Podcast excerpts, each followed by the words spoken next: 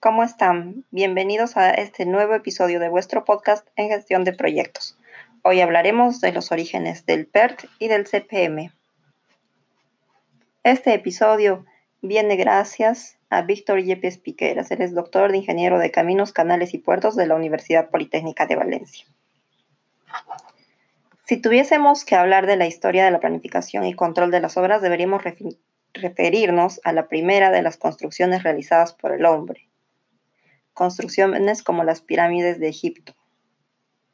Construcciones como Machu Picchu de repente. O como Teotihuacán. Estas obras emblemáticas no pudieron construirse sin un plan previo y una compleja organización de recursos.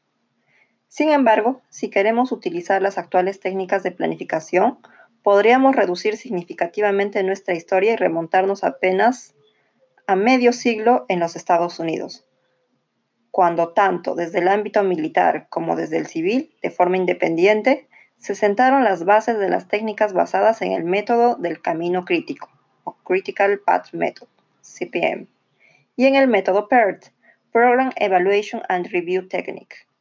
La planificación y programación de proyectos complejos sobre todo los grandes proyectos unitarios no repetitivos, comenzó a ser motivo de especial atención al final de la Segunda Guerra Mundial, donde el diagrama de barras de Gantt era una herramienta de planificación que se disponía. Era innovador en su momento, pero la información que brindaba era algo limitada. Gantt no fue el pionero en el uso de esta herramienta. Otros autores como Joseph Presley en el, 70, en el 65 o William Fair en el 86 ya habían sugerido ideas precursoras. Sin embargo, Gantz las sistematizó y las unificó.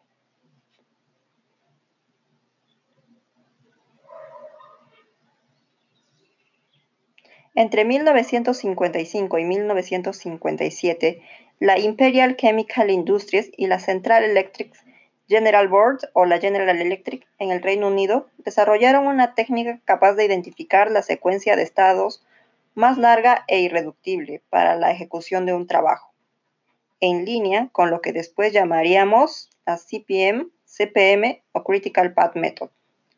Estas empresas consiguieron ahorros de tiempo en torno al 40%, pero debido a que no se publicaban estas innovaciones, cayeron en la oscuridad, de la cual se despertó con los avances que se desarrollan al otro lado del océano. Si bien al principio el método PERT y CPM tenían algunas diferencias importantes, con el tiempo ambas técnicas se han fusionado, de modo que hoy se habla de estos dos procedimientos, como la técnica PERT-CPM. El PERT supone que el tiempo para realizar cada una de las actividades es una variable aleatoria descrita por una distribución de probabilidad, por eso es que este método se le llama probabilístico. El CPM, por otra parte, infiere que los tiempos de las actividades se conocen en forma determinística y se pueden variar cambiando el nivel de recursos utilizados. Por esto este método se le conoce como determinístico. Recordemos, PERT probabilístico y CPM determinístico. El PERT-CPM se basa en, diagramas de redes capaces de identificar las interrelaciones entre las tareas y establecen el momento adecuado para su realización. Además, permiten preparar el calendario del proyecto y determinar los caminos críticos. El camino crítico es en esencia la ruta que representa el cuello de botella de un proyecto. La reducción del plazo total de ejecución será solo posible si se encuentra la forma de abreviar las actividades situadas en dicho camino crítico pues el tiempo necesario para ejecutar las actividades no críticas no incide en la duración del proyecto, pero tomemos en cuenta que si su exceso es bastante, estas podrían formar en algún momento durante la ejecución del proyecto ser parte de la ruta crítica. El origen de la CPM se sitúa por los años 59. En aquellos momentos, la compañía norteamericana e. DuPont estaba buscando cómo utilizar uno de los primeros ordenadores comerciales, el UNIVAC 1. Los gestores de DuPont se dieron cuenta que planificar, estimar y programar parecía ser el mejor uso que la empresa podría darle a este ordenador.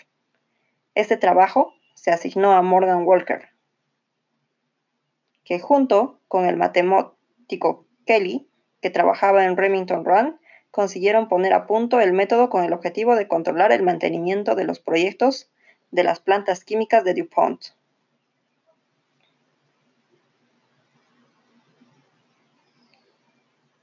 Con el tiempo, lograron controlar y optimizar los costos de las operaciones de las actividades de sus proyectos.